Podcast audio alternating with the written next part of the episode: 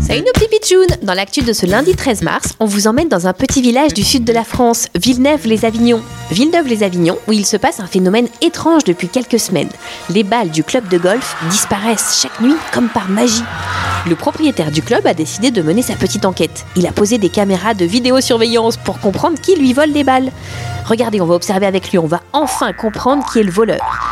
Allez, on s'installe, on se met sur cette chaise face à l'écran de la caméra. Ah, je prendre un petit café, mais ça risque d'être long d'attendre toute la nuit que le voleur pointe le bout de son nez. Ah, là, je vois quelque chose. Il y a quelqu'un qui apparaît.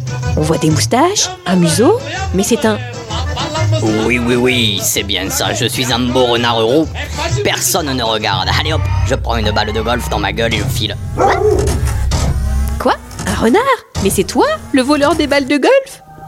Oui, bien sûr que c'est moi. Mais pourquoi tu voles des balles de golf? Tu en fais quoi?